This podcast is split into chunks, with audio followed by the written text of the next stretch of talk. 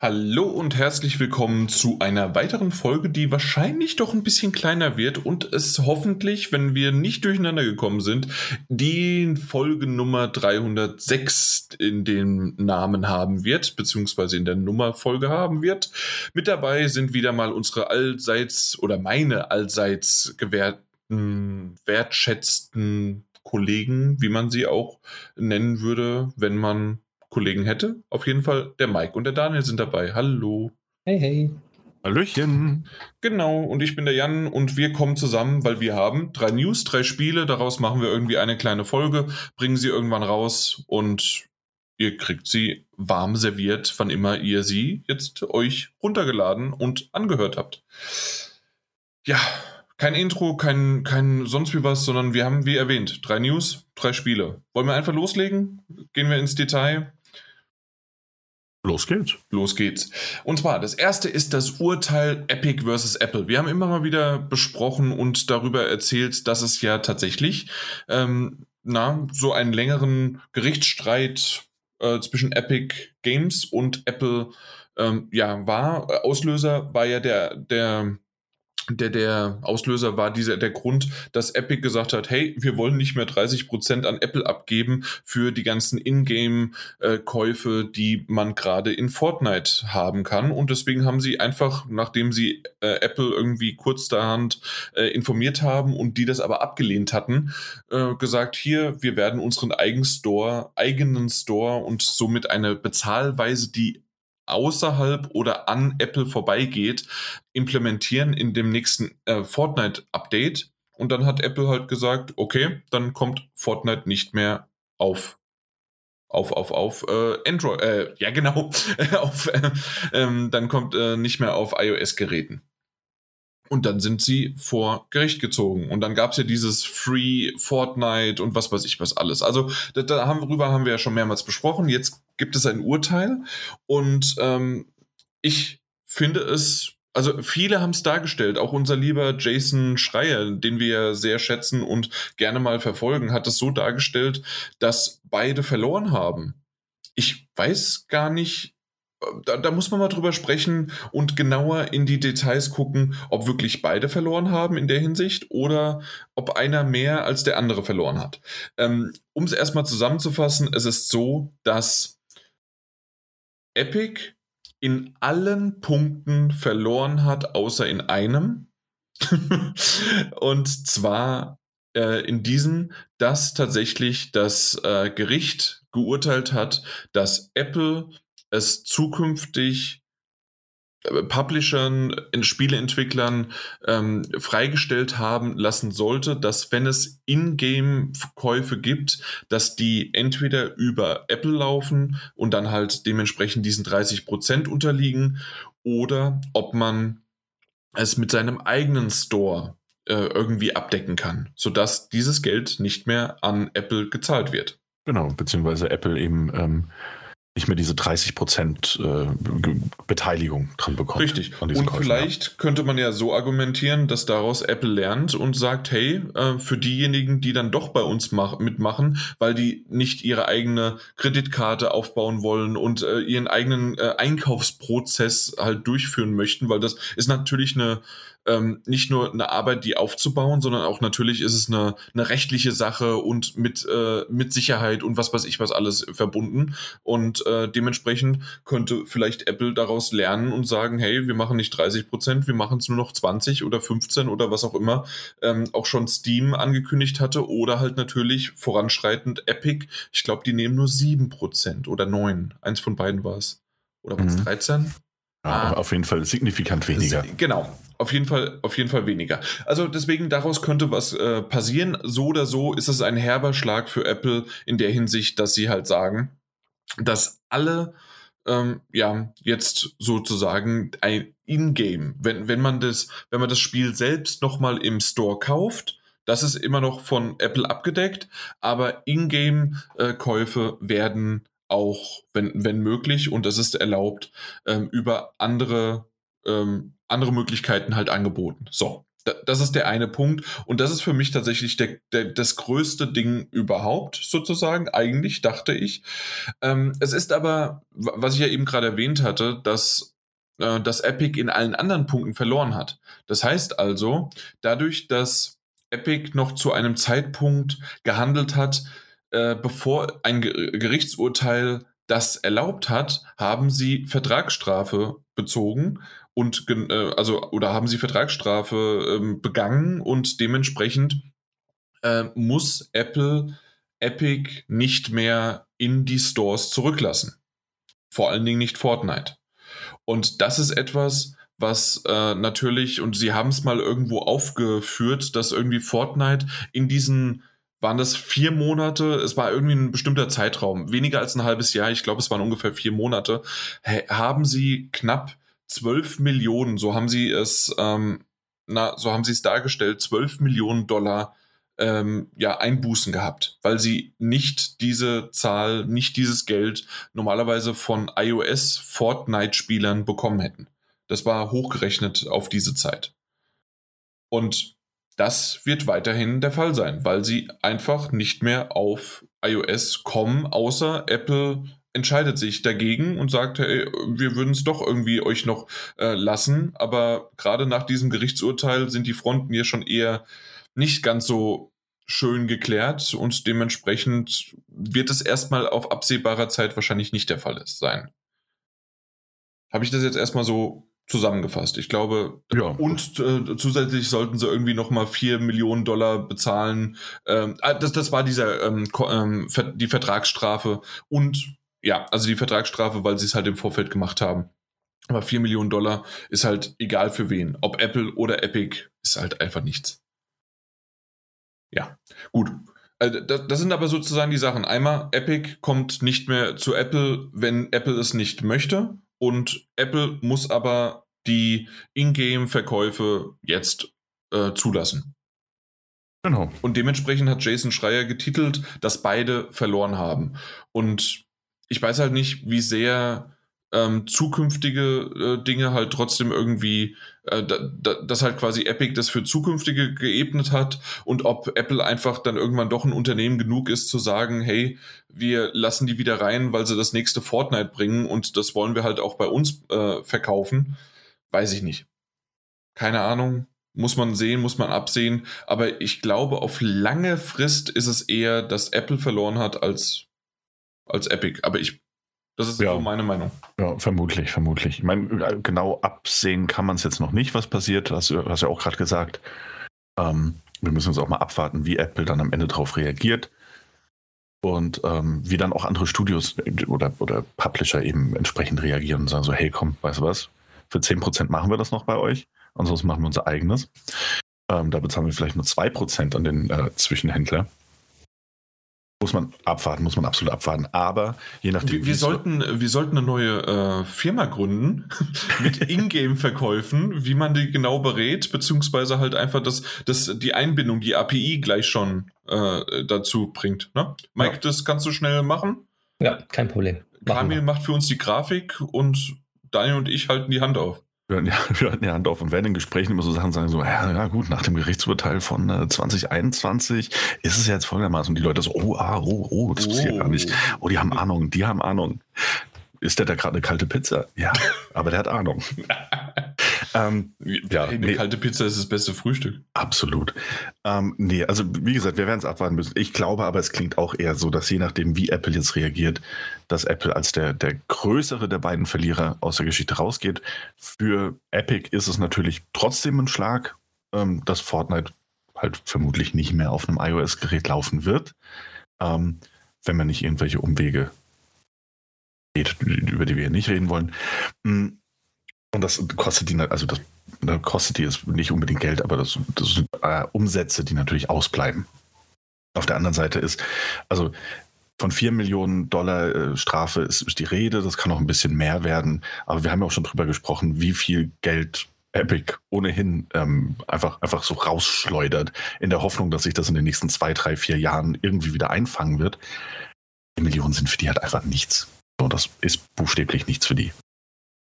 Und insofern mal abwarten. was sich jetzt halt aus diesem Gerichtsurteil ergibt. Und also ich weiß ja nicht, wie das ist, ne? Und das ist einfach nur mal kurz so als, als, vielleicht kann da jemand sagen, so, nee, nee, pass auf, nein, bist vollkommen auf, auf dem Holzweg. Vielleicht sagt jetzt einer von euch so, oh, stimmt.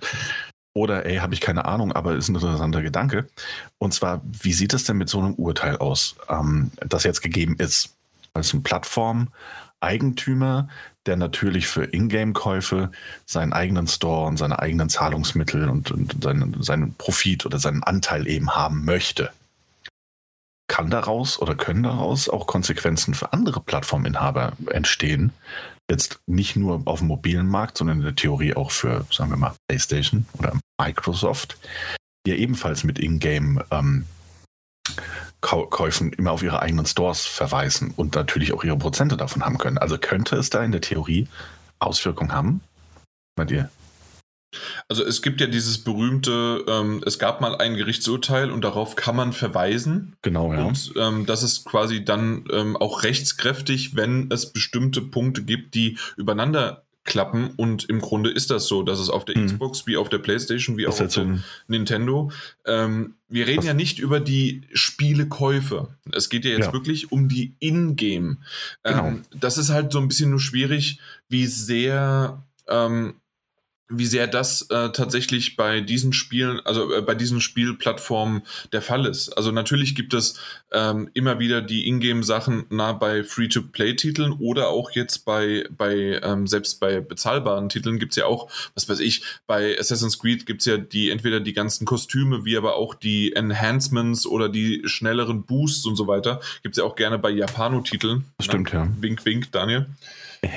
ähm, ja, auf jeden Fall, sowas ähm, gibt es sicherlich auch und da könnte man nochmal drüber nachdenken, ähm, wie, wie groß dieser Markt ist, bin ich mir nicht ganz sicher, weil ich glaube, der ist wesentlich größer bei Apps fürs, äh, für Smartphone, weil ähm, da ähm, wird ja mittlerweile echt kaum noch irgendein Spiel oder irgendeine App ähm, für Geld angeboten. Die sind fast immer kostenlos und erst dann bezahlt man entweder, dass die Werbung rausgeworfen wird oder bestimmte Features freigeschaltet werden oder dann ähm, die, die App selbst ko ist kostenlos und dann brauchst du aber trotzdem ein Jahresabo oder ein Monatsabo, ansonsten kriegst du, äh, kriegst du gar nichts von dieser App. Also so oder so sind das mehr auf Smartphones als auf auf Konsolen. Ja, absolut, klar. Aber trotzdem gebe ich dir recht, dass man es drauf anwenden könnte. Und jetzt äh, müsste halt dann irgendjemand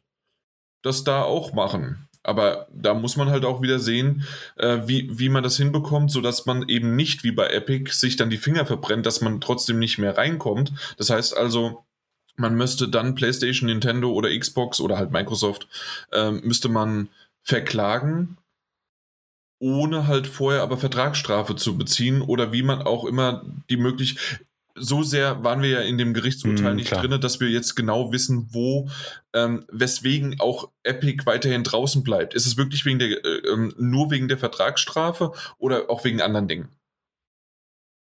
Man müsste ja theoretisch ähm, jeden Store selber aushandeln, bevor man dann vom Store ausgeschlossen wird. Sprich, man kann dann sagen, hier vom wegen, ja, ähm, wir haben ja den, will, das dürfen wir, wir dürfen jetzt das und das machen. Aber der Store kann ja auch sagen, nee, dann kommt ihr halt nicht mehr bei uns rein. So, und das ist ja das Problem, was dann jetzt besteht. Mhm. Dass, dass man dann sagt, ja, okay, wir geben dann doch unseren Teil ein bisschen wieder was ab, aber dafür ist das Spiel jetzt in den Stores drin und wir wissen, da wird es gespielt und da wird es auch gekauft beziehungsweise die Ingame-Käufe dann. Und wir, zwar müssen wir immer noch was abgeben, zwar vielleicht nicht mehr so viel, aber wir haben uns geeinigt jetzt. Ja. Oder vielleicht äh, hat dann PlayStation oder einer der anderen zwei äh, die geniale Idee zu sagen, hey, wir machen keine kostenlosen Spiele mehr. Ja, aber es muss mindestens immer 5 Euro sein oder sowas. Aber ich meine, also jetzt, jetzt in Bezug auf das, das Gerichtsurteil bezüglich Apple und, und Epic, klang das für mich so, als müsste, also wenn, wenn die Grundlage gegeben ist, dass Apple sagen muss, ey, ihr, ihr dürft das auch anderweitig machen, ähm, glaube ich nicht, dass die das einfach willkürlich sagen können, aber wenn ihr das macht, kommt ihr nicht rein in unseren Store. Also ich glaube, das wäre jetzt wieder, also wieso denn nicht? Also äh, gerade wenn mich ein anderes Unternehmen verklagt, warum soll ich das zukünftige Spiel von diesem Unternehmen? Nee, nee, klar. Nee, nee, natürlich. Epic, Epic, kommt, Epic kommt da nicht mehr rein, aber ich meine jetzt generell auf andere Studios bezogen. Ja, also, aber ja, ja. Äh, natürlich, also die, äh, die haben die Möglichkeit jetzt bei iOS, aber wir reden ja jetzt gerade bei PlayStation, Xbox oder halt, also Microsoft oder halt bei, äh, bei Nintendo. Und egal wer da jetzt vortritt, die schneiden sich halt quasi selbst ins Fuß, weil die dann wissen, okay, wir kommen dann nie wieder rein. Es sei denn, es wird eine Sammelklage irgendwie von, von, von, ja, äh, von also, Verbraucherschützern. Natürlich, also so oder? könnte man irgendwie die Möglichkeit, äh, kennt man ja die berühmte Verbraucherschützer in Amerika. ja. Nee, aber kann, kann ja sein, natürlich, das ist alles möglich. Gibt noch einiges ähm, darauf, also äh, Prä, Präzedenzfall, das war das Wort, was mir vorhin nicht eingefallen ist. Ähm, kann natürlich dafür was zu führen, dafür sind wir aber auch nicht firm genug und mal schauen, was da noch kommt. Ja, natürlich. Okay. War jetzt auch einfach nur, war so ein Gedanke, der mir durch den Kopf gespukt ist. Zweite News. Zweite News. Und zwar John Gibson, der CEO von Tripwire Interactive, das ist ein Publisher, beziehungsweise man muss, und das kann man schon vorwegnehmen, sagen, es ist der ehemalige CEO von Tripwire Interactive, ähm, musste und ist von seinem Job als CEO zurückgetreten, nachdem er sich öffentlich zu einem äh, neuen texanischen Gesetz geäußert hat, und zwar wohlwollend. Also ein Gesetz, das völlig zu Recht absolut in der Kritik steht, nämlich eines, das erlassen wurde vom ähm, US Supreme Court in Texas, das besagte, dass ähm, Frauen oder, oder, Frauen oder Menschen, ähm, die eben Kinder gebären können, ab der sechsten Schwangerschaftswoche keine Abtreibung mehr vornehmen dürfen. Einmal das, es wurde so ein bisschen formuliert mit, äh, sobald der Fötus einen Herzschlag hat, darf nicht mehr abgetrieben werden. Ähm, das bedeutet aber in dem Fall circa sechs Wochen in der Schwangerschaft. Ähm, das war das Gesetz, das erlassen wurde, mit dem äh, absolut, also so, so einen Zusatz habe ich schon lange nicht mehr in der Gesetzgebung gesehen, mit dem Zusatz nämlich, dass ähm, es ist verboten, das wurde aber auch gleichzeitig darauf hingewiesen, dass Menschen und Mitbürger, die den Verdacht haben, dass jemand nach der sechsten Woche abtreibt oder dass es Menschen gibt, äh, praktizierende Ärzte, die eben nach der sechsten Woche noch abtreiben oder die, die, die dabei helfen abzutreiben, zu praktizieren, ähm, ja. zu, das zu praktizieren, ähm, dass man die doch bitte melden solle und dass da ein, ein, ein, ein Bonus oder eine, eine, ein, ein ein Geldbetrag von bis zu 10.000 Dollar drin ist, wenn man diese Person meldet. So lächerlich. Ähm, das äh, ist vielleicht auch ein bisschen die, die, deutsche Geschichte, die da aus mir spricht, aber das sind keine coolen Methoden und haben in Gesetzesvorschlägen grundsätzlich nichts zu tun, äh, zu suchen. Gleichzeitig ist es natürlich einfach auch für die für Menschen ähm, eben schwanger werden können und nach der sechsten Woche oder es einfach zu spät merken. Es gibt tausend, es gibt Abermillionen verschiedene Gründe, warum man eventuell auch nach der sechsten Woche abtreiben oder die Schwangerschaft abbrechen müsste. Der erste und, Grund, sorry Daniel, dass ja. ich das so sage, ist, dass die meisten nicht mal wissen, dass Richtig. man in der sechsten Woche schwanger ist. Man redet normalerweise zwischen der achten und zwölften Woche davon, dass man es weiß. Also also ich glaube, nur wenn du wirklich im Labor jeden Tag dran warst und du weißt genau und du guckst dir dann auch noch an äh, und pinkelst jeden Tag aufs, äh, aufs Stäbchen, dass du dann weißt, vielleicht auch schon in der dritten oder vierten Woche, aber früher geht's gar nicht. Also das hm. ist nicht möglich. Ja.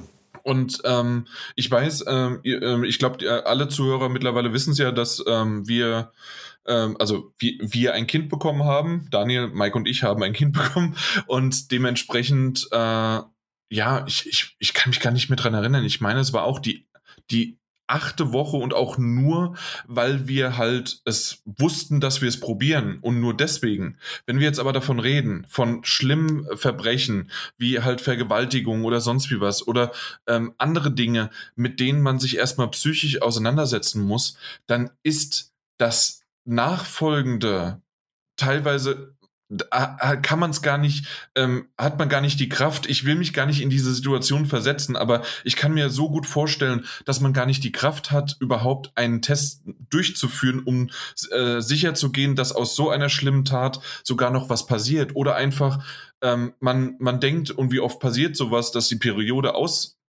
fällt oder äh, durch gerade auch durch durch die Pille oder sonst was sowieso sich durcheinander schwebt oder auch in der Pubertät äh, gerade noch bei Jüngeren, dass das auch noch alles komplett durcheinander ist. Also ja. da dazu sagen, sechs Wochen ist einfach eine von Männern getriebene und selbst die, die halt einfach nicht einmal mit einer Frau gesprochen haben oder mit einer Frau zusammengelebt hat, die darüber mal gesprochen haben, äh, aufgemacht worden. Ein völlig absurdes Ding. Ja, Absolut, und bin ich bei dir. Und auch, und auch, wie du völlig zu Recht gesagt hast, es gibt noch tausend andere Beispiele und äh, auch, dass die Verhütungsmethoden einfach versagen, dass, dass ein Fehler passiert. All das sind Möglichkeiten. Und man rechnet ja auch nicht erst, also, wie du ja gesagt hast, es wird auch meistens einfach erst sehr viel später festgestellt. Und dann ist es nicht mehr möglich. Und das ist ein wahnsinniger ähm, und staatlicher Seite ähm, geprägter Eingriff in das Selbstbestimmungsrecht von weiblich gelesenen Menschen.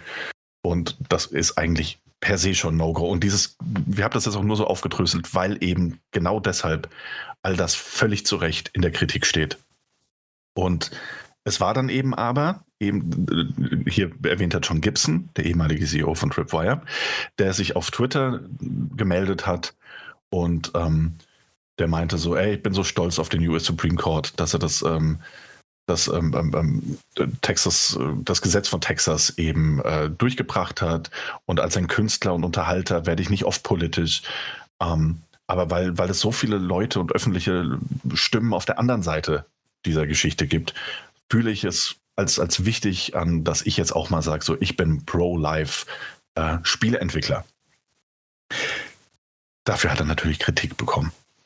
Ähm, er hat das öffentlich geäußert, äh, auch wenn es von seinem privaten Twitter-Account war, in dem eben aber auch in dem Profil steht, ey, ich bin privat hier, bin aber auch der CEO von Tripwire.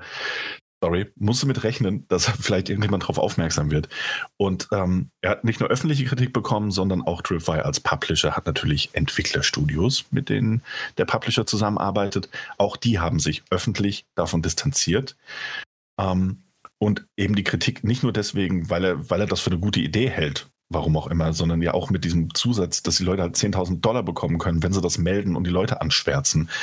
Ähm, es hat nicht lange gedauert, es hat 43 Stunden, äh, 53 Stunden, nachdem er den Tweet veröffentlicht hatte, ähm, ist er von seiner Position als CEO von Tripwire zurückgetreten. Doch Nein, Tripwire. Zurückgetreten worden. Zurückgetreten worden, ja. Ich glaube, das wurde aber nicht so formuliert. Doch, doch, doch. Echt, ja? Also das wurde tatsächlich auch nach dem Motto, also ähm, ich, ich habe hier äh, die Tri Tripwire PA und, und es wurde definitiv so gesagt, Sekunde. Äh, wann waren das? Wann waren das? Hm. Hm, ähm, es, es, wurde definitiv, also einmal äh, wurde gesagt, dass ähm, alles, was er gesagt hat, repräsentiert nicht unser Studio und die ja, Ansichten gut, ja. halt mhm. davon natürlich und dass er tatsächlich ähm, gegangen worden ist. Doch, doch. Okay.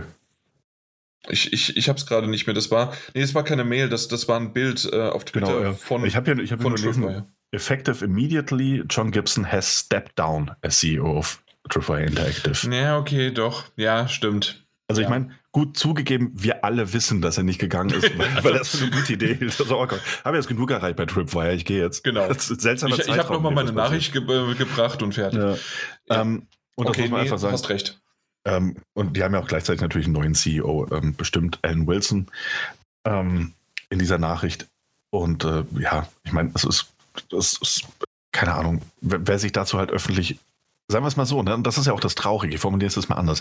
Das Traurige ist ja, dass dieser Mensch mit dieser Ansicht auch noch hätte 20 Jahre der CEO von Tripwire sein können, wenn er einfach nur seinen Maul gehalten hätte. Mhm. Ähm, und insofern war es eigentlich ganz gut, dass er es öffentlich gemacht hat. Ich würde gerne zwei Sachen noch dazu sagen. Das ja. eine ist genau das, was du gerade indirekt angesprochen hast, mit diesem, äh, wird sicher, das hatten wir hier in Deutschland ja auch mit dieser Meinungskultur, man darf ja nichts mehr sagen. Doch, man darf es sagen, aber man muss mit den Konsequenzen rechnen. Absolut. Und ähm, in dem Fall ist die Konsequenz nur absolut eindeutig und innerhalb von so kurzer Zeit einen Vorstand und CEO so runterzusetzen, Chapeau für Tripwire, die tatsächlich das so durchgesetzt haben, fand ich ja, die mehr Mumm haben als als andere ähm, in ähnlichen Situationen. Ja, also wir, wir reden davon, dass Ubisoft und Activision äh, weiterhin in der Kritik stehen und nur wenige Köpfe gegangen worden sind. Also dementsprechend. Ja, das ist richtig. Äh, ja, ist da doch ein bisschen noch was anderes. Und das andere, also das war sozusagen, man muss einfach nur halt äh, die Kritik dahinter aushalten oder den Diskurs, äh, wie man so schön sagt. Oder halt einfach, dass man sagt, hey, äh, wenn du sowas sagst, das darfst du sagen, aber dann bist du halt ein Arschloch. Äh, ob er jetzt nicht oder sonst ist egal. Und das andere ist mit Pro-Life. Das ist immer schön die, die Variante, ich bin für Pro-Life. Bin ich zum Beispiel auch. Ich bin, äh, ich bin nicht äh, dafür, dass man eine Abtreibung zum Beispiel ähm, komplett als Plan B oder als Pille danach ersetzen sollte. Absolut nicht. Man sollte es prüfen, man sollte gucken. Es gibt vielleicht auch psychologische Sachen und man sollte auch gucken, wie oft sowas schon vorgekommen ist. Alles natürlich. Aber dass man ähm, dass man teilweise, ähm, du, äh, Daniel, du hast da einen Tweet rausgepackt mit, äh, mit äh, von einer Abtreibungsklinik. Ähm, ja, genau, den Thread, den ich euch ähm, geschickt hatte. Genau, die dort äh, Zitate beziehungsweise Geschichten in Tweets verpackt hat und dass da teilweise ähm, na, an einem Tag, an dem die Klinik zu hat, ähm, äh, Frauen hingehen, weil sie ansonsten Angst vor den Protesten haben und so weiter. Also äh, und denen sind, ist schon genügend Schlimmes passiert, warum auch immer das passiert ist. Und es gibt genügend Sachen, warum. Wir haben es eben schon mal kurz aufgezeugt. Und es ist für jede Frau, für jede Person, für jede auch ähm, Kombination oder auch Paar ist das jetzt nicht die einfachste und schönste Art und Variante und da muss man nicht noch diesen Druck aufbauen. Man muss vielleicht einen gewissen Druck haben, dass das nicht das einfachste auf der Welt ist, dass man einfach nur sagt, hier, ich gehe jetzt in die Apotheke und das passiert. Absolut. Aber nicht so. Eben. Der Eingriff ist aus vielen, vielen moralischen, ethischen Gründen vollkommen überzogen und, und einfach falsch in diesem Fall. Äh, persönliche Einschätzung bezüglich Pro-Life oder, oder ab wann und ab welchem Zeitpunkt ist mal außen vor gelassen, das ist viel zu früh und viel zu starker Eingriff, der auch einfach vieles, was du ja auch gerade gesagt hast, nicht berücksichtigt. Weil das Gesetz das auch einfach gar nicht berücksichtigen möchte. Das möchte gar keine Einzelfälle prüfen. Das möchte auch gar nicht sein, so, oh, guck mal, aber das und das und das. Ähm, und dieses Pro-Life-Argument in diesem Fall halt auch einfach vollkommen, vollkommen verkehrt, weil ganz ehrlich, jetzt ein saublödes Beispiel. Was bringt es denn diesem Kind, das unter Umständen, ich will jetzt nicht den Teufel an die Wand malen, aber das, das unter Umständen aus, einer, äh, aus einem sexuell übergriffigen Verhalten entstanden ist, dass die Mutter des Kindes das hoffentlich nie wieder diesem, mit diesem Täter zu tun haben muss, äh, auf die Welt bringen muss. So, einfach weil die sagen so, ja gut, hast aber erst in so Woche sieben festgestellt. Sorry. Das kann weder für die Mutter noch für das Kind langfristig die beste Option gewesen sein. Ähm, zumindest ohne entsprechende psychologische Beratung und Begleitung. Und das ist, das sind alles Sachen, die unter diesem Gesetz einfach komplett wegfallen. Das spielt keine Rolle. Es ist eine willkürlich hingesetzte Zahl, die für alle weiblich gelesenen Menschen in diesem Staat einfach greift. Unabhängig von allem anderen. Ja. Das ist zu viel des Eingriffs. Und deswegen ist das als, ähm, egal welche, welche Position man hat, ist das nicht so vertretbar. Wenn man diese äh, Vertretung oder wenn man diese Meinung hat, ähm, hat man nicht viel drüber nachgedacht, auch gerade über diese Punkte, die wir gerade angesprochen haben und viele mehr, die wir gar nicht kennen, weil wir auch schon wieder drei weiße Männer sind, die ähm, in ihrer ja, mit 30 sind, ich wollte gerade Blüte des Lebens, aber ähm, dass das ja vollkommen losgelöst und unberührt ist und wir immer nur bestimmte Dinge davon lesen oder von, äh, von Freundinnen halt erfahren, aber ja. niemals halt wir selbst verspüren. Genau, wir können es maximal, und das kann man, hast du absolut recht, das kann man noch als Disclaimer dazu setzen, wir können es maximal auf einer empathischen und, ähm, und, und rein äh, theoretischen, gedanklichen Ebene nachvollziehen, wenn überhaupt. Ähm, und das nicht mal mehr im Ansatz. Und nichtsdestotrotz kann man, kann man sich auch dagegen, oder sollte man, oder sollten auch wir uns dagegen durchaus aussprechen. Gerade weil wir mit Frauen auch Kontakt haben. So. und denen zuhören. Und das wichtig ist. Ja, natürlich. Genau. Aber dieses natürlich ist halt leider oftmals nicht natürlich. Ja. Hat man jetzt wieder da gemerkt. So, apropos natürlich und sonst wie was, ähm, es ist ein schwieriges Thema. Das nächste ist auch ein schwieriges, aber eine ganz andere Schiene. Und ich bin sehr gespannt, äh, was Mike und Daniel dazu sagen. Wir haben noch eine News für euch vorbereitet und zwar, es geht um Crunch. Crunch ist das berühmte Wort für ähm, wir unbezahlte, unbezahlte Arbeit äh, und äh, Überstunden ähm, in Videospielen in den letzten Monaten, um so richtig alles nochmal aus dem Ding rauszuholen, damit man die Deadline schafft. Äh, haben wir schon öfters drüber gesprochen, egal ob es äh, CD Projekt ist, ob es äh, irgendein EA, ob es Ubisoft, ob es ähm, Rockstar, Naughty Dog, you name it, egal wer. Äh, gibt, gibt alle möglichen, die crunchen. Und wir haben auch schon ein paar Mal drüber gesprochen, dass eine gewisse Art von Crunch in der Hinsicht in Anführungszeichen normal ist, weil man halt auch einfach irgendwie sagt, das ist nicht so dieses typische, ich habe meinen Job, und genau nach acht Stunden Akkordarbeit äh, lasse ich meinen äh, mein Stift fallen oder sonst wie was. Selbst bei mir, in meinem, bei meinem Arbeitgeber ist es so, dass ich ähm, ja äh, die Möglichkeit, muss ich auch mal eine halbe Stunde, Stunde länger bleiben, weil irgendwie was noch anfällt.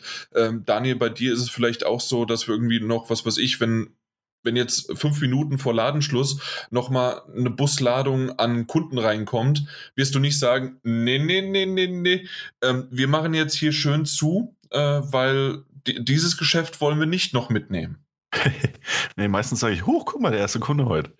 genau. Oder bei Mike ist es genauso. Ähm, ähm, weiß ich nicht, äh, Überstunden sind bei dir sicherlich auch gang und gäbe. Äh, und natürlich noch zusätzlich mit, mit der Bereitschaft. Also, genau. ja.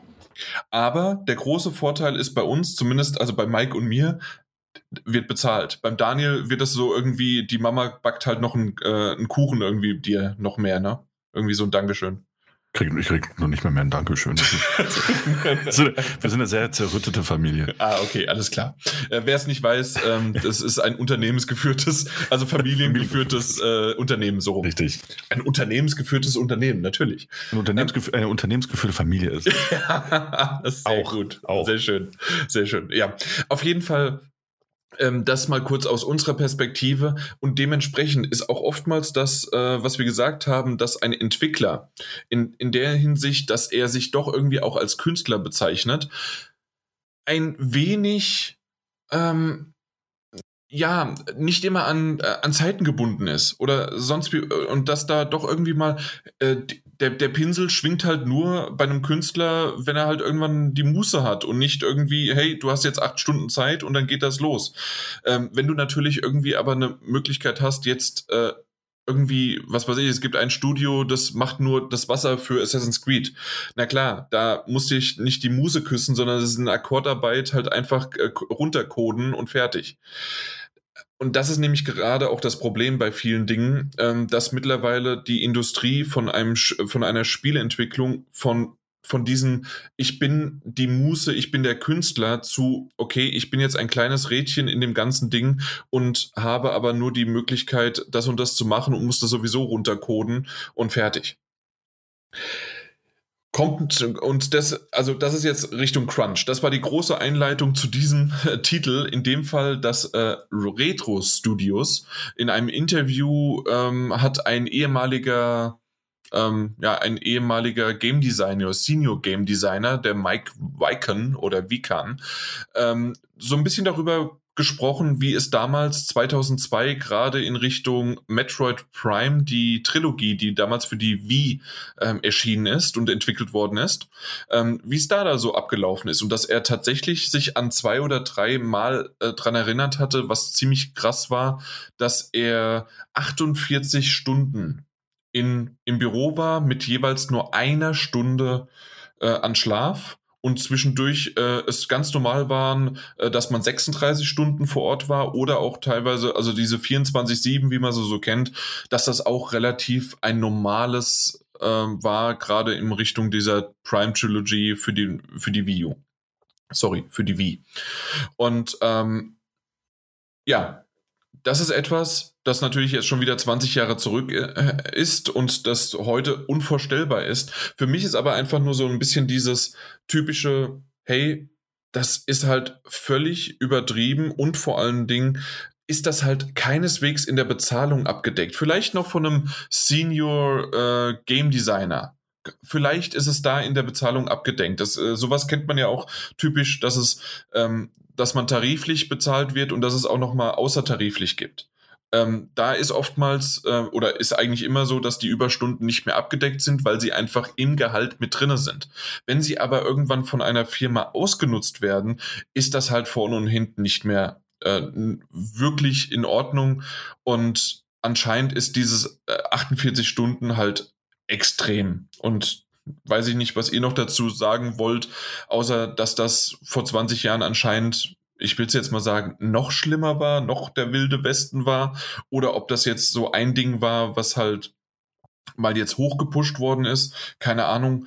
Aber anscheinend ist das ja jetzt auch nicht irgendwie nur einmalig vorgekommen. Also, ich kann es mal von meiner Sicht erzählen, beziehungsweise früher, es gab das auch, diese Crunch Times in jedem Beruf, also habe ich es auch selber mitbekommen von meinen Eltern und sowas halt alles. Und jetzt von meinem jetzigen Arbeitgeber, der halt relativ noch in der alten Schiene hängt und wir jetzt gerade den Umschwung haben, weil früher war es ja so, dass man gearbeitet hat für die Familie. Heute ist es dieses Work-Life-Balance und jeder hat Gesetze und, und jeder will halt es richtig machen, was ja auch gut ist, was ja dann dementsprechend ja auch ähm, vernünftig ist und dafür ist es ja da, besonders bei gefährlichen Berufen, dass man nicht übermüdet ist und sowas halt alles. Und das ist jetzt halt mehr im Kommen, beziehungsweise früher hat man gesagt, so eine Scheiße musst du wieder länger machen. Heute ist es so, so eine Scheiße, der Arbeitgeber hält sich nicht an die Gesetze. So, und da, das ist dieses Thema, was jetzt halt aufkocht, was natürlich auch vernünftig und richtig ist, dass man sagt, die Arbeit ist nicht mehr der Mittelpunkt eines Lebens, wie es früher vor 40, 50 Jahren noch war, sondern Jetzt ist, man will ein gesundes Mittelmaß haben. Und das gesunde Mittelmaß ist halt in vielen Firmen und in vielen Branchen sehr schlecht umsetzbar, beziehungsweise kommt dann halt genauso zu tragen. Und ich sehe es halt so, es ist okay, dass man sagt, man macht jetzt Überstunden, beziehungsweise man, man hat diese Crunch-Time aber es muss halt in Rahmen bleiben. Und bei vielen Sachen ist es halt nicht im Rahmen, was den heutigen Standard betrifft.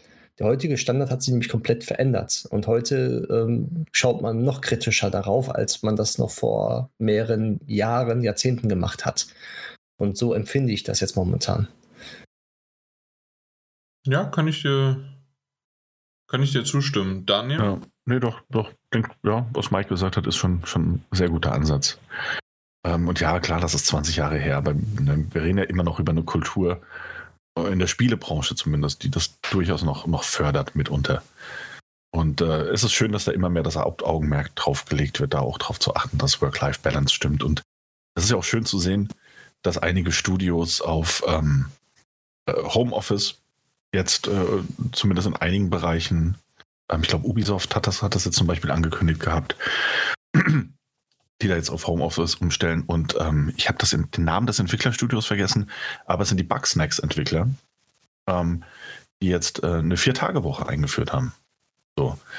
Ähm, wie sich das natürlich am Ende jetzt auswirken wird, ne? und machen wir uns mal nichts vor, wenn eine Deadline kommt, Young ist es sogar sehr wahrscheinlich. heißen sie. Ah, äh, ist es sogar gut, gut möglich, dass sie dann am Ende sagen: so, hey gut, wir müssen jetzt aber schon noch den fünften Tag mit reinpacken. Aber ganz ehrlich, also das ist im Ausnahmefall sogar etwas, womit man absolut arbeiten kann. Ne? Und auf jeden Fall tausendfach besser als äh, eine, Nacht, äh, eine Stunde schlafen in 48 Stunden oder so. Ähm, insofern alles. Es ist besser geworden oder mhm. gefühlt besser geworden, aber wir sind immer noch auf dem, auf dem Weg. Genau, auf dem Weg der Besserung und dass das natürlich auch endlich mal angesprochen wird. Und natürlich gerade auch hier in Europa ist das mit äh, Betriebsrat und mit, ähm, na, wie heißen sie? Verdi und alle möglichen, die Unions. Genau, ja, die Gewerkschaften. Die Gewerkschaften, Dankeschön. Ähm, ist das natürlich ein bisschen einfacher für den Arbeitnehmer.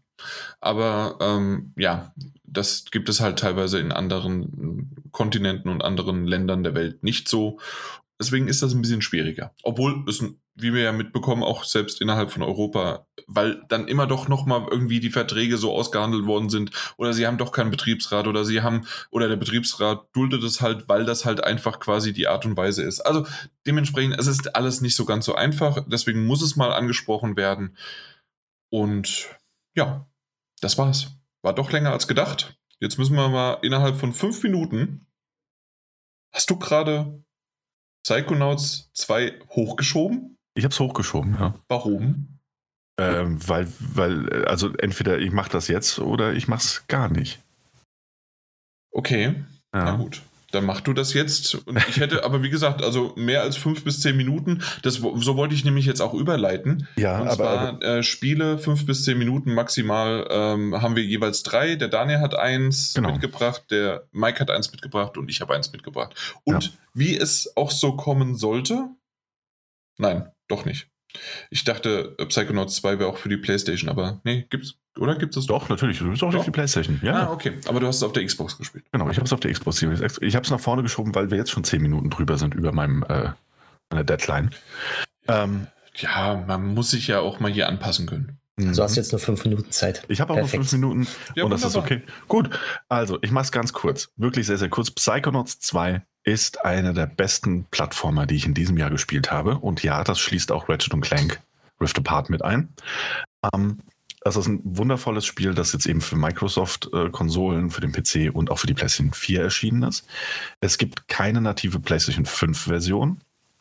Dafür aber natürlich, warum auch nicht, äh, native Xbox Series S und X-Versionen. Ich habe es auf der Series S gespielt und das ist ein absolut charmanter, wundervoller 3D-Action-Adventure-Plattformer und eines der Spiele, und deswegen ist es auch ganz, ganz oben auf meiner Liste der, also ganz weit oben, ähm, auf meiner Liste der besten Spiele des Jahres jetzt schon gelandet, weil dieser Titel vor Kreativität und vor Charme einfach nur so sprüht. Ähm, ich habe die anderen Teile nicht gespielt. Ich habe auch ähm, Psychonauts 1 nicht gespielt. Ähm, und der Anfang ist ein bisschen schwierig insofern, dass die Ereignisse quasi darauf aufbauen. Das heißt, man bekommt so einen kleinen Rückblick und dann geht es eigentlich direkt rein ins Spiel. Und man ist am Anfang zugegebenermaßen erst einmal relativ verwirrt. Zumindest ging es mir so, der die anderen Teile nicht gespielt hat. Wer sind all diese Figuren, die man da kennenlernt ähm, und die man ja eigentlich schon kennen sollte? Aber davon darf man sich nicht abschrecken lassen, denn die Geschichte ist absolut eigenständig. Sie baut darauf auf, ist aber eigenständig, erzählt eine in sich abgeschlossene ähm, Story und man lernt diese Figuren allesamt, sofern man sie kennenlernen muss, auch noch ausreichend kennen. Man darf sich davon nicht abschrecken lassen. Und ähm, ja, also wirklich passt absolut. Man kann mit Psychonauts 2 absolut einsteigen. Ähm, wenn man die ersten zehn Minuten auch ein paar Fragezeichen über dem Kopf hat. Es funktioniert und es wird immer besser.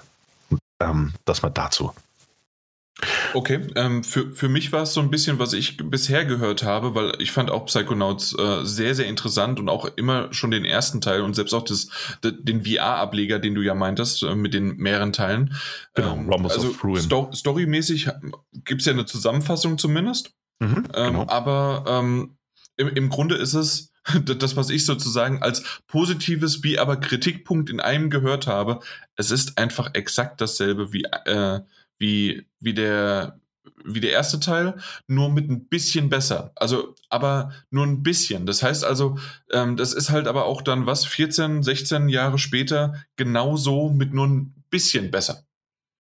Aber Okay. du findest es wirklich so genial, also dass das auch sich gut anfühlt, auch die, die Steuerung nicht clanky und alles? Also das passt Also, für dich?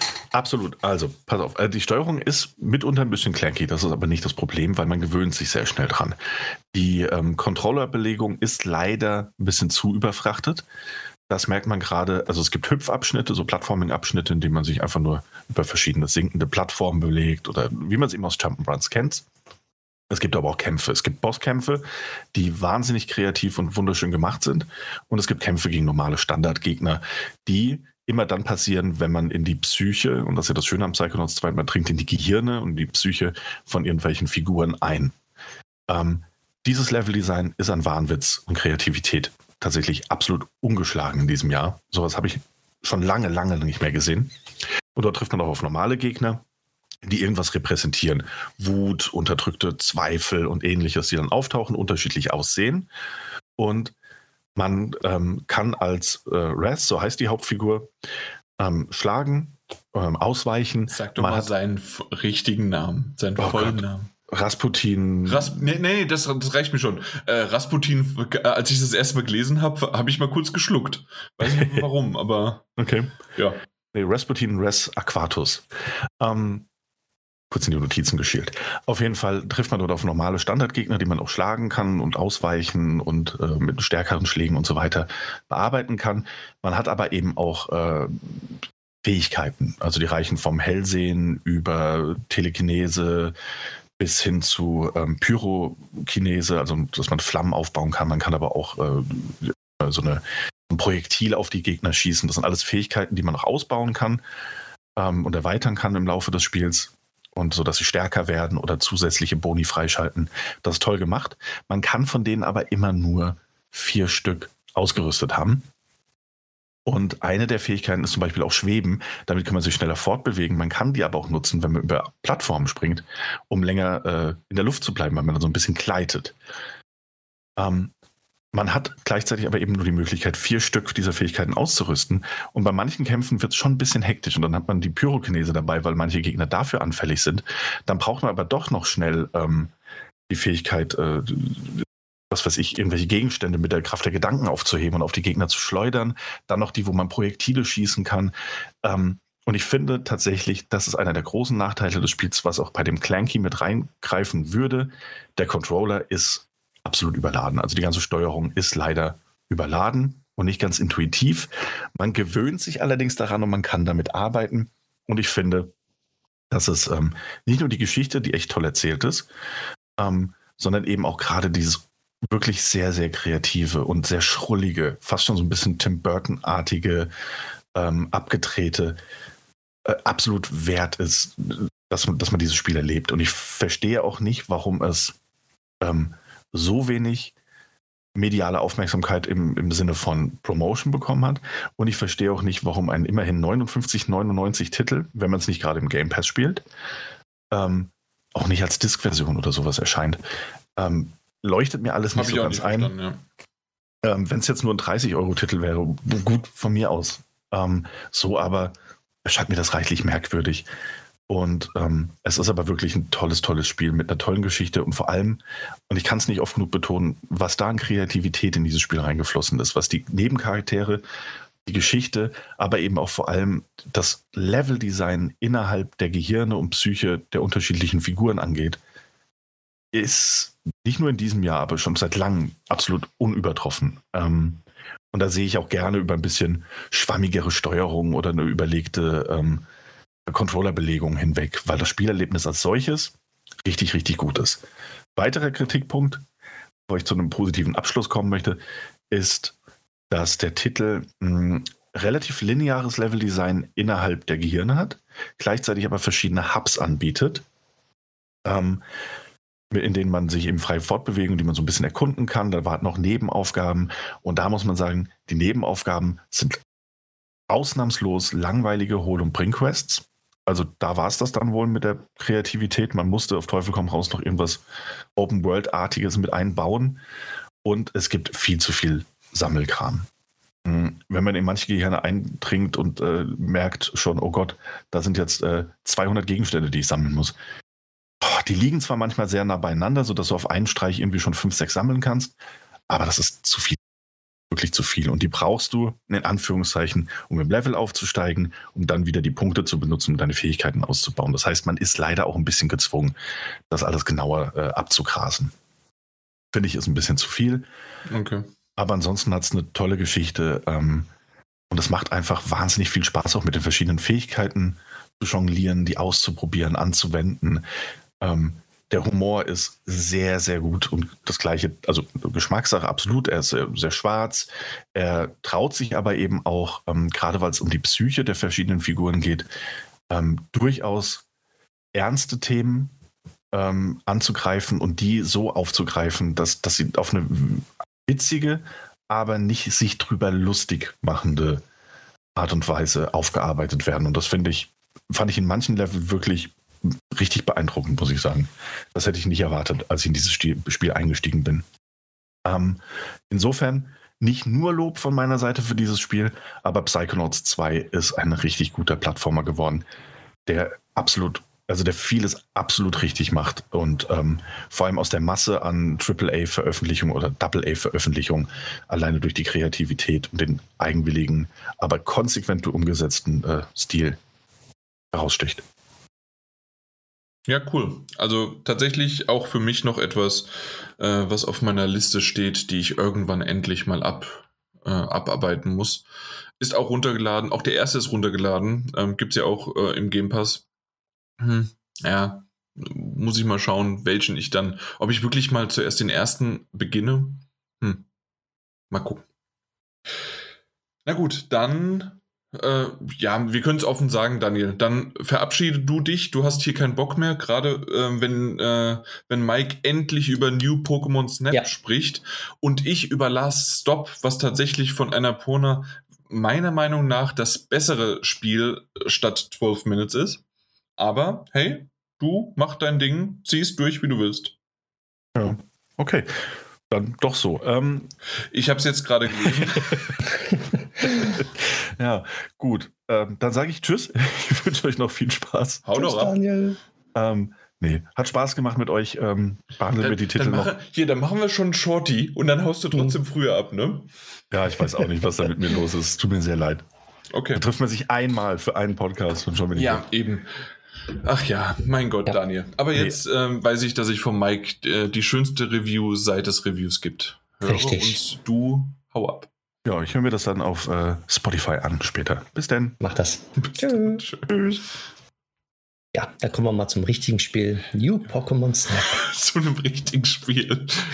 Sechs ja. Monate, Versch nee, fünf Monate äh, Verzug, aber hey, ja. du hast es endlich. Ich habe es endlich. Ich habe es ja immer zwischendurch immer wieder mal gespielt. Und es ist, mhm. es, es ist wirklich so ein Spiel, was man immer zwischendurch mal spielen kann.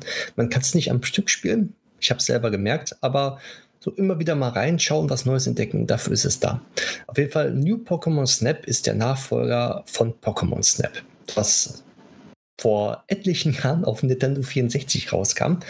Und zwar geht es darum, ähm, man ist in so einer Fahrzeugkapsel drin, wie bei Jurassic World.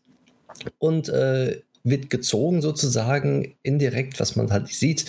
Und man muss fotografieren, man muss Pokémon fotografieren. Und je nachdem, wie man sie fotografiert, in welcher Handlung sie gerade tät, also in welcher Handlung sie gerade sind und ähm, wie viele Pokémon drauf hat und äh, wie nah man den gekommen ist, beziehungsweise falls wie schön das Bild ist, kriegt man dementsprechend Punkte und ähm, Sterne-Kategorien. So, und das ist eigentlich, worum es in Pokémon, also in New Pokémon Snap geht. Es gibt Feinheiten halt, je nachdem, wie weit man in einer Region kommt, beziehungsweise ein Level kommt, ähm, verändern sich dort die Begebenheiten und man kann mehr machen, beziehungsweise Pokémon herauslocken was natürlich der Wiederspielwert von den einzelnen Regionen und Strecken sehr hoch ist. Ähm, das Spiel ist halt so aufgebaut, man kommt als Neuer an, man will Fotograf werden und hier, ähm, man sagt dann, hier, guck mal, der macht so schöne Fotos, ich will es auch mal versuchen und dann fängt man halt an. So, man fängt langsam an, Pokémon zu fotografieren und je mehr man dann dementsprechend weiterkommt, desto mehr Sachen schaltet man frei.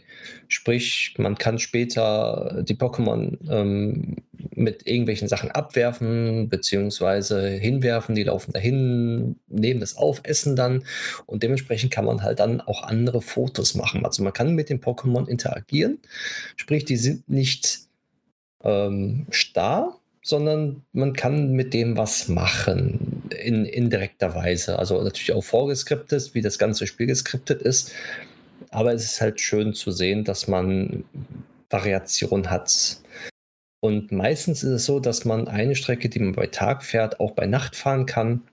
Und wenn man dann weitergekommen ist, gibt es dann auch in dieser einen Strecke dann Abkürzungen, die man nehmen kann, beziehungsweise andere Gegenden, die man dann hineinfahren kann. In, also nicht selber fahren kann, sondern ähm, durch gewisse Sachen, die man dann getriggert hat, dann nimmt man halt einen anderen Weg.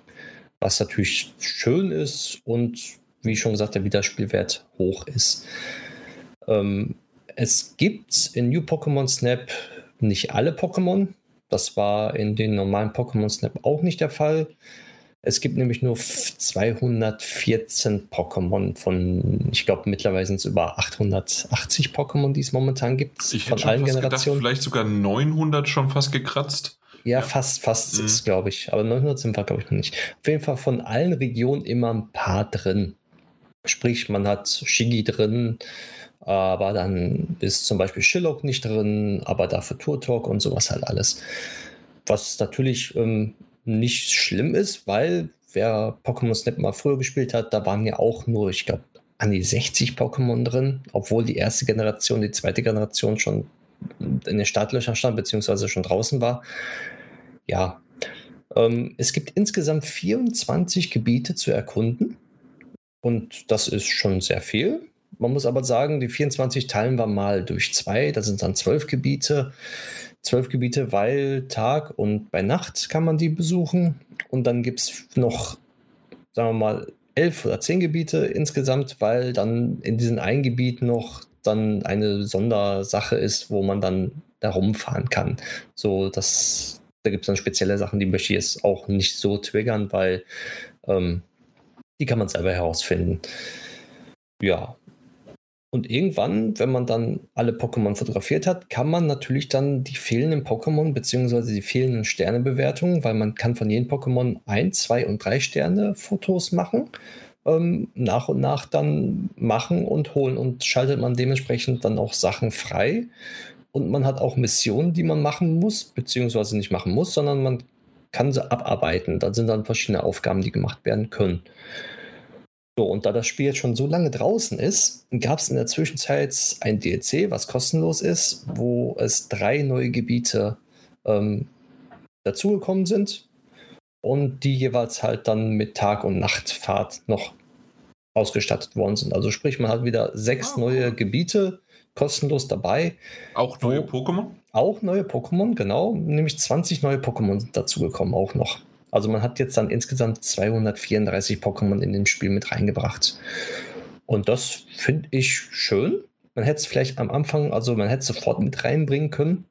Eventuell war es auch wegen dem Release-Datum, haben sie dann gesagt, gut, äh, wir bringen es schon raus, aber es wird ein DLC kommen, der kostenlos ist. Das haben sie, glaube ich, schon vor dem Release schon angekündigt gehabt.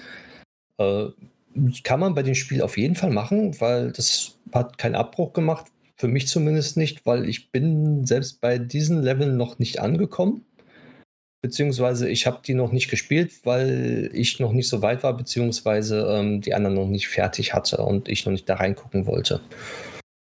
Ja, im Endeffekt negativ ist halt, äh, man ist auf einer Schiene befestigt, in Anführungszeichen, unsichtbare Schiene und man kann sich nicht frei bewegen. Man ist also gezwungenermaßen immer mit demselben Ablauf konfrontiert, aber es, man kann es halt dementsprechend variieren, indem man dann Pokémon abwirft oder was hinwirft oder äh, dann dementsprechend ein Foto macht und man entdeckt was Neues.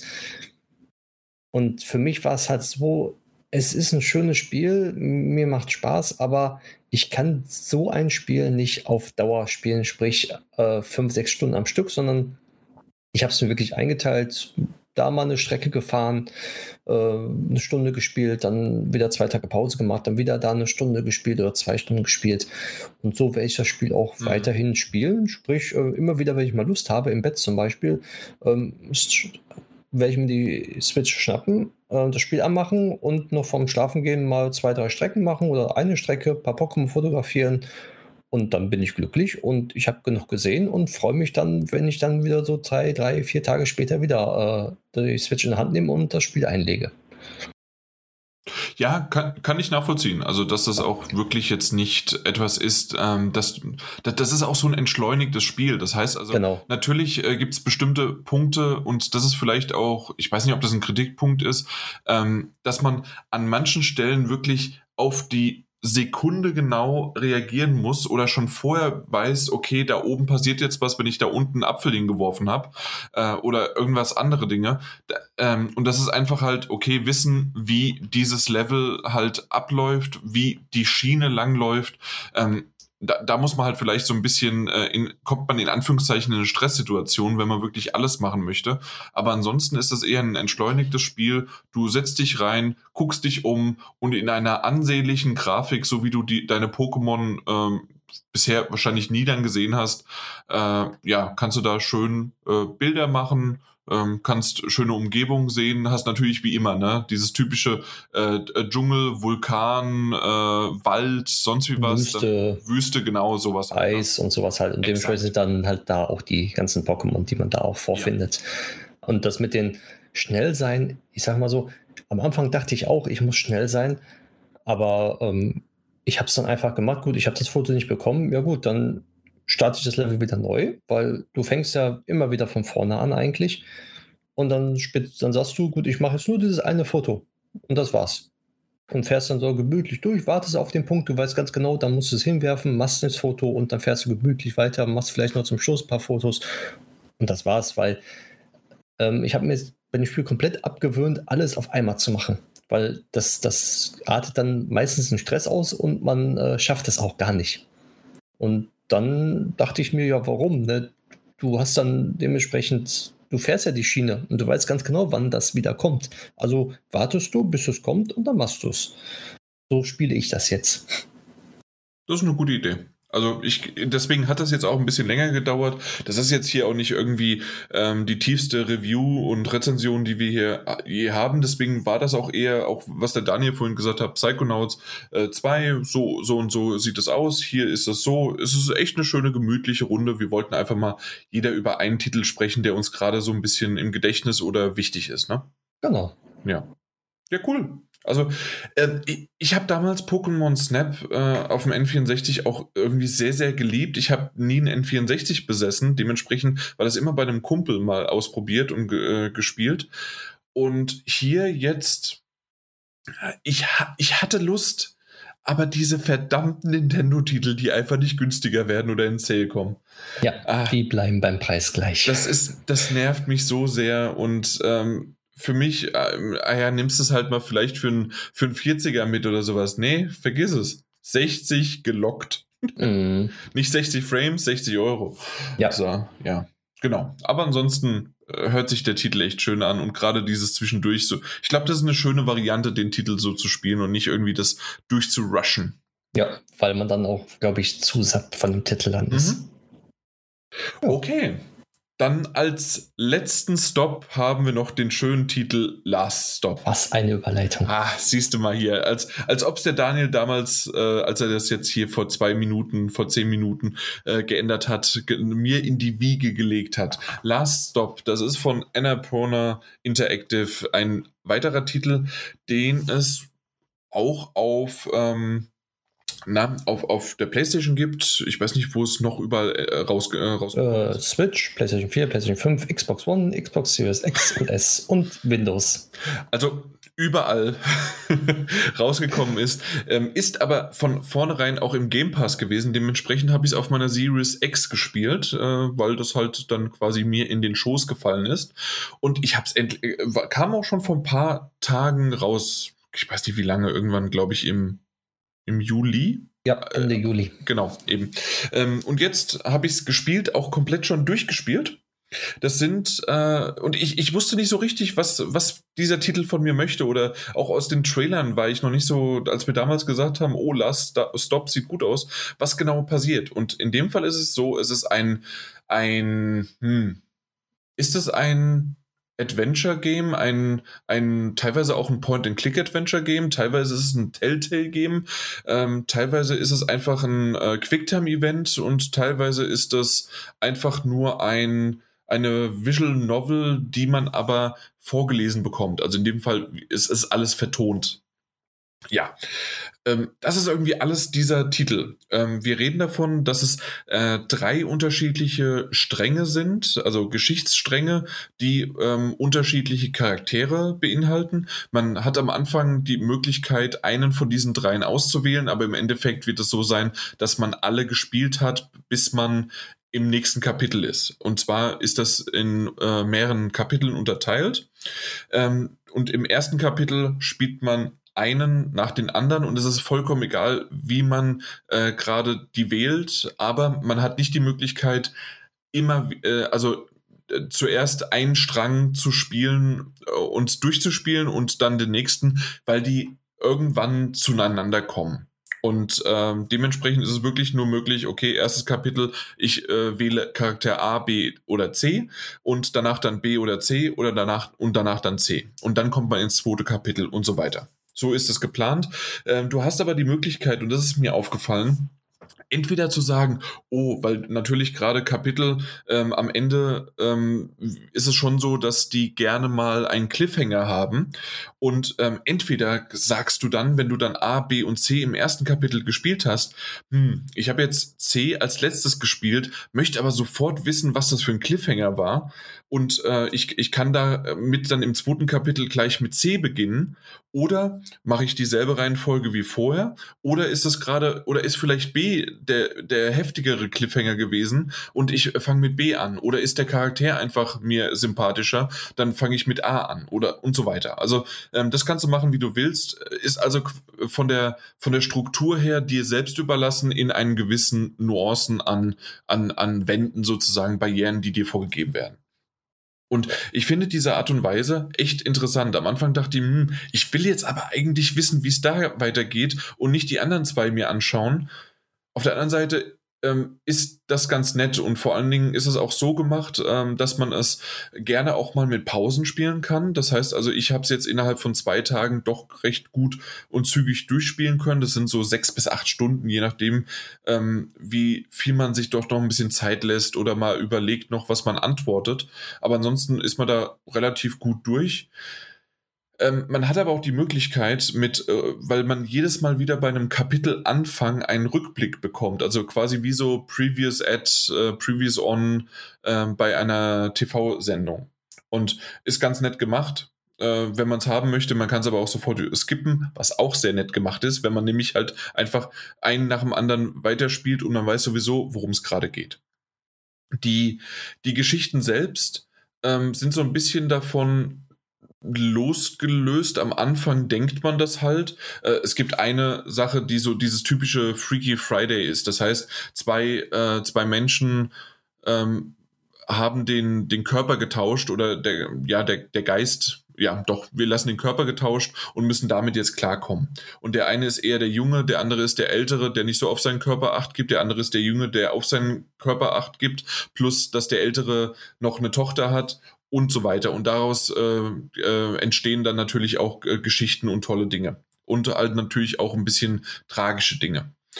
Ähm, das, das andere ist eine, eine Frau, die in ihrer Karriere ziemlich hoch steht, ähm, ist jetzt aber mittlerweile an einen Schreibtischjob äh, gekommen wegen der Familie, äh, nimmt es ihr aber übel und hat zusätzlich noch eine Affäre. Da geht es auch ähm, ziemlich äh, rasant umher. Und ähm, die, die, dritte Variante ist ein, ein junges Mädchen, ähm, das mit ihren Freunden auf einmal einen sehr, eine sehr dubiose Gestalt, einen Mann kenn, äh, kennenlernt in der Hinsicht, in, weil sie ihn beobachten und sie sehen, wie der Mann immer wieder mit äh, Menschen äh, unterschiedliche Art, Mann und Frau äh, küssend und ähm, teilweise reinlockend in die Wohnung äh, bringt, aber hinterher kommt keiner mehr raus, außer der Mann selbst. Und eines Abends folgen sie diesem Mann äh, wohin und verfolgen ihn und nehmen ihn dann gefangen. Und daraus entstehen natürlich auch dann Geschichten. Und das ist jetzt quasi ähm, die, die Anfangsszenarien für mehrere Kapitel, die ineinander sich auch verwinkeln und tun und machen und tun und zusätzlich dann ein schönes Ende noch, also, also nein, ob schön oder nicht, aber auf jeden Fall ein, ein gebürtiges Ende äh, bringen, wie das Ganze funktioniert. Es wird nicht alles komplett aufgelöst. Es ist ein bisschen äh, überdimensional und über, über realitätsfern und nah und wie auch man es nennen möchte. Aber trotzdem hat die Geschichte mich vollkommen gepackt. Das ähm, würde wahrscheinlich auch Mike dir komplett äh, zusagen, das, was ich jetzt so gerade so ein bisschen erzählt habe, weil ich weiß, so, so, solche Geschichten und so eine Art von äh, Spiele magst du, glaube ich, auch. Ja, ich habe es mir schon, ähm, als es dann angekündigt worden ist, äh, genauer angeguckt, mhm. beziehungsweise auch auf meiner Liste draufgeschrieben, aber bis jetzt kam ich auch noch nicht dazu. Ja, weil es halt auch, es ist doch ein kleinerer Titel, aber man muss sagen, jeder hat irgendwie 12 Minutes im, äh, äh, na, im, im Ohr und überall jeder hat drüber gesprochen und natürlich auch wegen den Schauspielern oder halt Voice-Actern. Aber äh, trotzdem muss ich sagen, dass ich diesen Titel wesentlich besser fand, auch von der, auch vom Gameplay, obwohl das Gameplay auch da ein paar Probleme hatte, also jetzt bei Last Stop. Und zwar äh, ist es so, dass ähm, für, für schön inszeniert teilweise ist, indem man einfach nur irgendwo eine Straße entlang geht, ein Charakter neben dir mit dir sich unterhält und die Kamera sich aber äh, weiter weg bewegt, mal ranzoomt, sonst wie was und dabei läufst du aber. Das Problem ist, dass ähm, du nicht immer die Entfernung einschätzen kannst, deswegen bleibst du an Dingen hängen. Oder die KI des äh, Gesprächspartners bleibt an irgendwas hängen, wird aber trotzdem natürlich weiter erzählt und denkt so, als ob man gerade nebeneinander läuft. Solche Dinge passieren, wird vielleicht mal rausgepatcht, wenn nicht, hat es mich aber auch nicht so komplett rausgerissen. Ja, also mhm. da, das ist so eine Art und Weise. Und ähm, es war für mich auch so ein bisschen, ja, man hatte mal da äh, Quicktime-Events oder man hatte mal da so ein bisschen was. Für mich war der Fokus definitiv die, ähm, die Story und alles drumherum war Beiwerk, das in Ordnung war. Es gab dann auch mal äh, noch mal sogar aus einer äh, später aus einer Ego-Perspektive bestimmte Szenen, ähm, die, die ganz nett hinzugefügt worden sind. Aber ob man das jetzt so eins zu eins so gebraucht hätte oder nicht, kann man auch nochmal debattieren und ob man da, ja, also ähm, sie, sie versuchen was, es ist ganz nett, ähm, sie überschlagen sich aber jetzt auch nicht äh, mit irgendwelchen Gameplay-Sachen und man merkt, dass es dann doch irgendwie ein kleinerer Titel ist aber das drumherum mit der Geschichte, mit der Vertonung, also ich habe es ja auf Englisch gespielt, dementsprechend komplett in Englisch vertont. Ähm, spielt in England, spielt alles in derselben Stadt. Also es gibt dann auch immer so äh, Überschneidungen. Man merkt den britischen Akzent, man merkt äh, Dinge. Also ähm, es hat nicht diesen typischen britischen Humor, glaube ich nicht so. Zumindest habe ich nicht rausgehört oder rausgesehen. Aber ähm, Finde ich ganz cool. Äh, vielleicht ist die Auflösung ein bisschen hinten raus zu schnell oder zu variant, ob es vielleicht ein Last Stop 2 gibt, um da noch ein bisschen mehr zu erzählen. Okay, aber ich, ich mochte es es, äh, es hat mich so sehr in, in, äh, in die Erinnerung jetzt noch getrieben, dass ich auf jeden Fall gesagt habe, hey, Last Stop 2, äh, Last Stop 2 genau, Last Stop ähm, ist etwas, worüber ich unbedingt hier mal sprechen wollte. Ja. Jo, hört sich doch allen eigentlich gut an. Das für ein sehr kleines Indie-Studio. Mhm. Also meistens ist ja dann die Story und sowas halt dementsprechend auch eigentlich recht gut immer bei sowas und gut durchdacht. Und das, was du erzählt hast äh, mit den drei, drei Strängen, kann ich mir sehr gut vorstellen und ich habe Lust drauf bekommen. Hm. Noch mehr als äh, beim Trailer sogar. ja, cool. Es sind insgesamt sind 25 Euro, wenn man es äh, zum Beispiel auf der Playstation kaufen möchte. Also ähm, ja, das ist wunderbar. Mittlerweile sind die Indies von 20 auf 25 hochgerutscht. Ähm, da ist ja auch mal ein bisschen Inflation mit drin. Ja, dann werde ich mir auf der Switch kaufen. Da kostet nämlich nur 21 Euro. 21? Echt ja, cool. ja, aber es wird 21. Ja, sehr gut.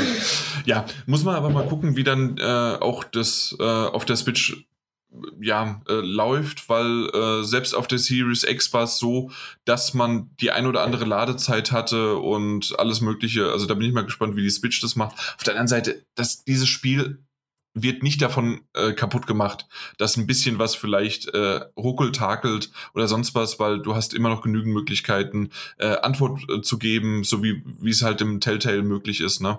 Das, äh, mhm. Und das, es funktioniert echt schön. Also gefällt mir. Sehr gut. Alles klar. Und das war's. Äh, drei News, drei Spiele, äh, eigentlich drei äh, Moderatoren und drei äh, Freunde, die sich hier zusammen treffen. Diesmal nicht der Mike, sondern der Daniel hat sich verabschiedet. Diesmal war es nicht. Genau, ja, aber kriegen wir hin, haben wir zusammen hinbekommen. Äh, Daniel wird sich noch nachholen, was wir hier miteinander besprochen haben. Und dann wird er sich auch darüber freuen, dass wir endlich noch drei weitere Titel besprochen haben und wir eine weitere Episode für euch produziert hatten. Genau. Alles klar, bis zum nächsten Mal. Dann tschüss Mike, tschüss, tschüss. an die Zuhörer. Ja. Tschüss Daniel. tschüss, wo, Daniel. Immer du auch jetzt genau. bist. wo immer du auch gerade bist, ja, der ist wahrscheinlich doch irgendwie, hat er doch gesagt, in der Kneipe um die Ecke, um da mal so richtig schön einen Gas zu geben, ne? Ja. Exakt. So, bis dann. Tschüss. Tschüss.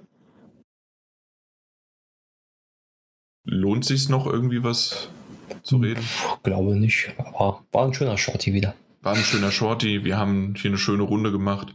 Ähm, das waren mal äh, gerade die News, das waren irgendwie drei Themen, ne? Irgendwie ähm, ein Gerichtsurteil, ähm, dann Pro Live und dann noch Crunch. War alles nicht so richtig positiv, aber ich fand tatsächlich, hoffentlich zumindest, dass wir da mal auch bei, bei politischeren Themen das hoffentlich einen ganz guten, ja, also eine Gut ganz gute Stellung haben. Ganz, ja. ja, genau. Ja. Fand ich Denke ich schon, ja. Und bei den Titeln selbst, bei den Spielen, ja, mein Gott, also ja. unsere Meinung und äh, wie immer. Genau, wie immer, das war's. Ja dann mach's mal gut. Ciao.